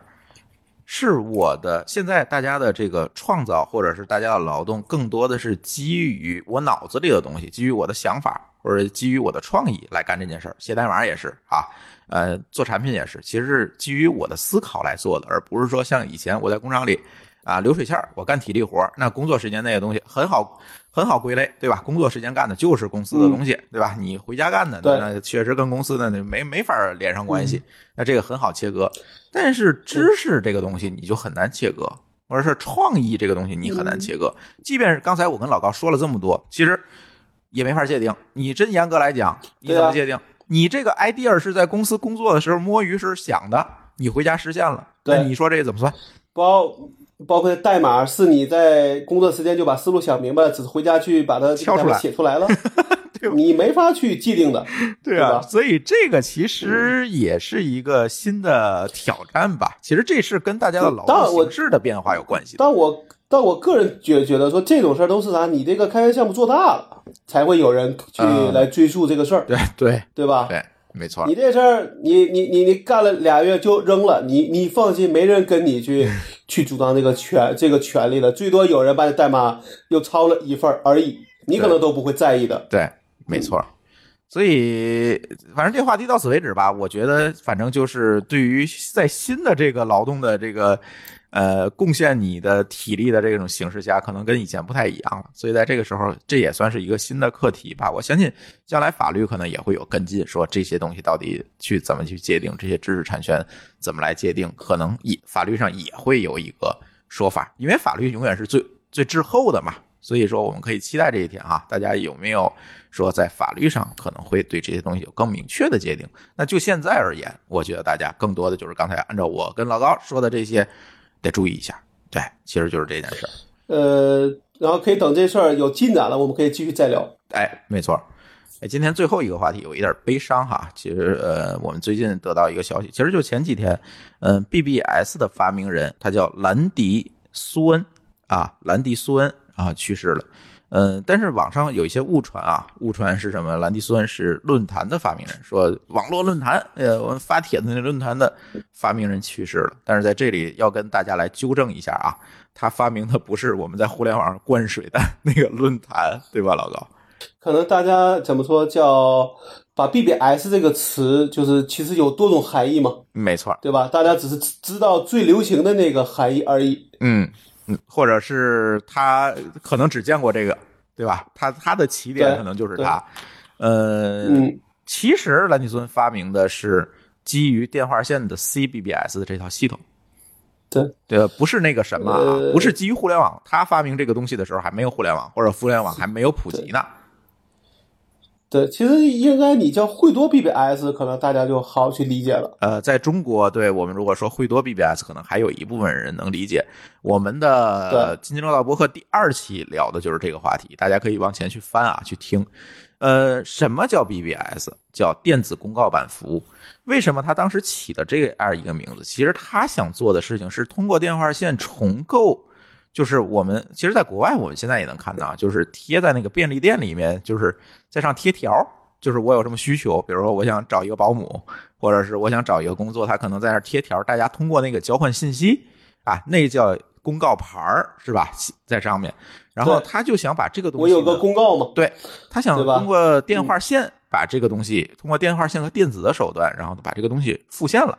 他想干这样一件事，这样你服务的范围就会更大啊，大家也不用趴在那个便利店那儿去看啊。他其实想做这么一件事情，所以他发明了叫 CBBS 这个系统。其实是这样，那它的主要的原理呢，就是，哎，我拨电话拨进来，然后发布我的信息，然后断掉电话，别人再上来呢，我就能看到上一个人发布的信息，然后大家他也可以在上面添加信息，慢慢的，它就形成了我们现在的一个像论坛的这样一个形式。它有帖子啊，有主帖，有跟帖，是吧？这样一个形式，它其实是这样一个东西，它不是我们现在那个传统意义上，我通过互联网打一个网址访问论坛，它得拨电话上去才能访问，用专门的系统哈。呃，这个东西后来进入了中国，呃，它其实在进入中国之前，它有了一次迭代。如果我们说这个 CBBS 是一个单机系统，就是我必须拨到他们家这个电话上，看到他们家的这个电子公告牌上的内容之外，然后后来我们就有人发明了叫惠多网，就是这种可以把这个信息在这个各个 CBBS 系统之间来转发的这么一个网络，叫惠多网，就 FeedNet 啊，做了这么一件事情。所以呢，进入中国之后呢，其实大家就沿用了这一套体系。呃，有转信机制，然后大家可以在上面交流。我可能发一个帖子，我发到了北京的某一个 BBS 的站点上，但是呢，这个站长他可以通过电话线把你的这个发的帖子传到全国各地的这个站台上，呃，全国各地的这个网友都能看到你发布的内容，而不用播长途上来看了。其实干的就是这么一件事儿，这就是我们论坛的老祖宗，是吧，老高？呃，对。就是或或者叫用户能够交流的地儿嘛，对对，论坛其实最本意就是大家可以在上面发内容，然后去做去达到交流的目的。没错。那最早的时候其实都是靠这种文，靠字符，嗯，对吧？没有图形，对。所以他会说在里边，呃，以这种方式，比如说你可以就通过通过一个菜单来去引导你去怎么说。呃，怎么说？就是能让你去，比如说我要去看跟电脑相关的，因为最早都是电脑爱好者的嘛，对对吧？电脑爱好者类的，那我可以去看硬件，看语，对对，这种然后跟其他去交流。那其实当时最早的时候是做的这个类，但是这里边最大的一个区别是说，论坛其实是一个叫可以多人在线，对对吧？叫同时在线，对。但其实呢，这种最早的像惠多这个类型的这个级别的 BBS，其实只能如果你就是你你有几根电话线对外，你就只能是同时几个人在线。嗯，所以它有它它就应该说叫信包，它是一个异步系统。对，它是个异步系统。嗯，对。就是一个人那那这个里边就是 一个的一个一个区别，就是大家要去习惯说我要拨号，嗯，等这个线路呃就是没有人用的时候，我才能登上去发内容，下载别人的内容，嗯，对吧？没错。然后我我下线再去浏览，再去回复，嗯，然后再重再重复这个过程。对对，是一个异步系统，就是它以信包来去交换这个内容，就是离线的来看和回复，然后再把你的回复传上去，就是一次一次往复。而且呢，每一个站点呢还设定了一个你上线时间，就你不能占一个人占用太长时间，然后不然的话他就给你干掉了，就这样。对，它会有一个你的访问时间的上限，嗯，根据你的用户级别，嗯，对吧？没错。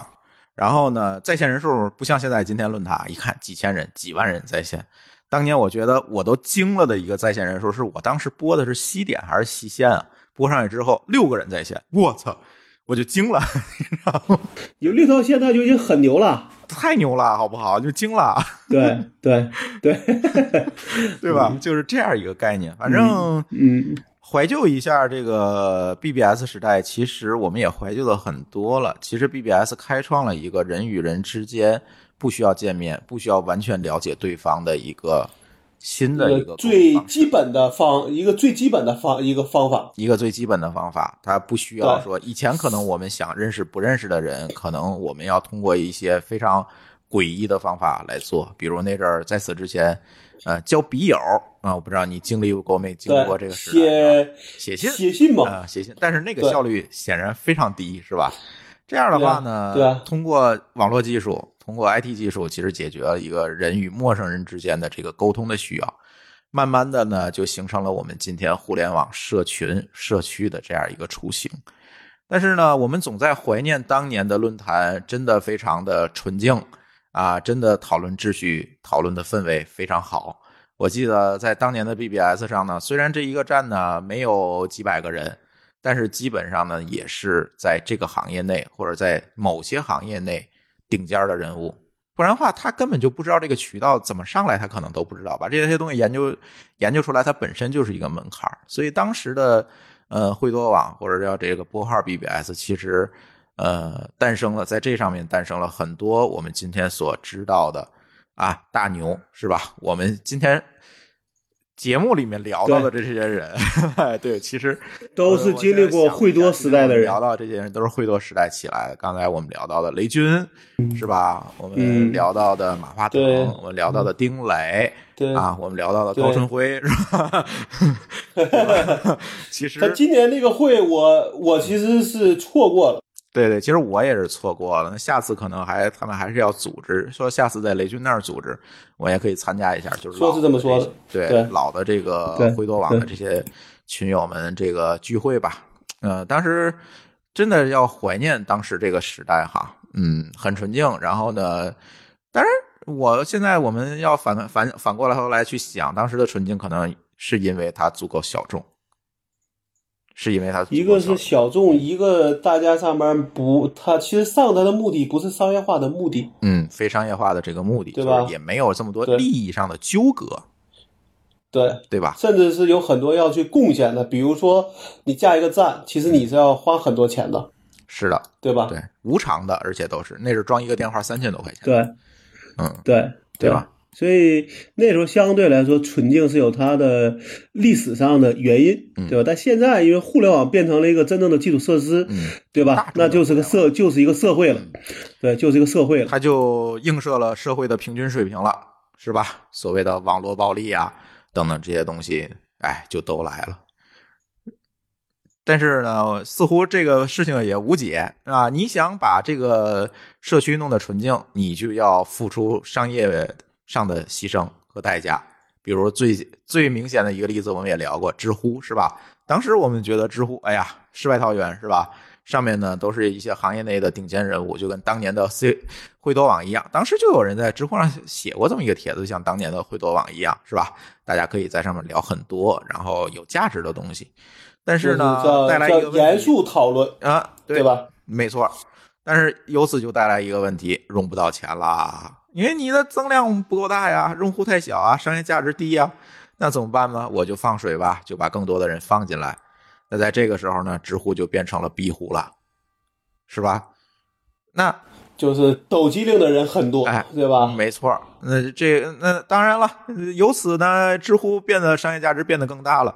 但是呢，往往第一批的人就慢慢的走掉了。现在第一批的人谁还会在上面发言啊？没有了，你我都不算第一批应应该很应该很少了。对我都不算第一批，我可能四前一万个吧，可能有，但是肯定也不算第一批。嗯，而你看，我现在嗯谁还在上面发言？不发言，因为为什么？一发言，评论区里就一堆乱七八糟、不知所云的这个。你说阴阳网络暴力吧，可能严重点，但是最起码都是喷子，嗯，是吧？就是这样这种这种。然后呢，如果你去看一个知乎相对来讲有价值的回复，你会发现这呃回复这个回复，你会发现这个回复后面绝大多数啊都会由作者在后面加了很多内容。这些内容是什么？是怼那些评论区里的无脑回复，就都成快成习我惯了。呃，就是我就我觉得说，对我来说比较明显的一个情况就是说，你原来在上一些内容，他都会提知乎里边说到了什么，嗯，对吧？但这段时间或者一年，可能就发现发现说，很少有再去引用知乎的内容的了。对对对，所以哎，互联网就是这样了。我觉得，第一呢，我觉得现在互联网第一个没有以前的那个氛围了，这个也是没有办法，我们谁也阻止不了的，我们只能去迎接它的这个变化。第二个呢，内容也变得更加保守和封闭了，对吧？所有内容都是封闭在小平台里，要不在公众号里，要不在头条里，是吧？连搜索引擎可能都很难触达的地方，然后已经不是当年的那个万维网了哈，大家通过一个连接能连来连去的，没有了，这这个时代已经过去了，我不知道接下来会怎么发展哈。呃，最近也有朋友说要发，也也国外也有很多人说我要发明一个更好的互联网，我要发明一个更好的推，这个嗯，但是这个一旦是面向大众，我觉得这个就很难。没错，这不是技术的问题，这是人的问题。对对，对，那个里边还有一个消息，咱可以稍微提一句，就是不是说呃，莫斯就俄罗斯最近在尝试说切断网络互联吗？呃，我看了一下原文啊，这个嗯，这个传达有误。我看了一下原文报道，原文报道是俄罗斯要测试一下，在外网断开的情况下，我能不能去保证我国内互联网的运行，而不是我要测试断开国际互联网。它是在测试一个异常情况下，我能不能正常用。我个人觉得他其实要达到的目的实际上是一样的，就是说，无论是他主动断断开，还是被别人断开，嗯，保证至少他的局网这个网络是没有问题的，啊，对，是这样，对吧？没错。嗯，呃，这件事情呢，我觉得咱不能展太开，一展太开，这个节目就敏感了哈。但是呢，互联网被分割、被条块化，我觉得这是我们有生之年一定会看到的事情，对，是吧？因为种种的原因哈对，有商业上的问题，对有政治上的问题，它被切割、被分开。就像以前，如果我们倒退回一百年以前，那我们想去美国，不需要办签证，也不需要办什么移民，我到那儿住下来，那我就你坐的船过去就就行了，对对吧？但是呢，后来有了签证，对吧？有了移民，有了这些东西。那互联网也是，在它的乌托邦时代呢，可能大家跑来跑去的都没有关系。当世界上的所有人在干这件事情的时候都没有成本而言，但是对于其他的他，但是对于其他的商业机构也好，政治机构也好，产生了巨大影响的时候，那就他就要设什么呀？要设国境了，要设边界了。，就是要在互联网上有一个所谓的国界这一说，对，这也它可以管哪些东西，对对吧？对，这也是互联网进入大众领域之后，我们不得不面对的一个挑战。这个不能说谁对谁错，哪种方法是对的，哪种方法是错的。但是我相信嗯这个也是不得不要干的一件事儿了。所以大家珍惜现在姑且还能访问的互联网吧，是吧？希望它能一直访问下去，是吧？嗯，现在以后可能就变成了多个内联网组成的互联网了。你想出国，先办个护照吧，对吧？嗯嗯，或者你现在要申请，我要访问美国，还是访问英国？哎，对对吧对对，单位先开个介绍信啊，嗯嗯，好，对，行，反正我们这个乱炖这期我们就聊到这里吧。呃，也感谢我们所有听友的收听，也感谢小白这位常委嘉宾给我们贡献的内容。呃，我们下期节目再见，拜拜。好，再见。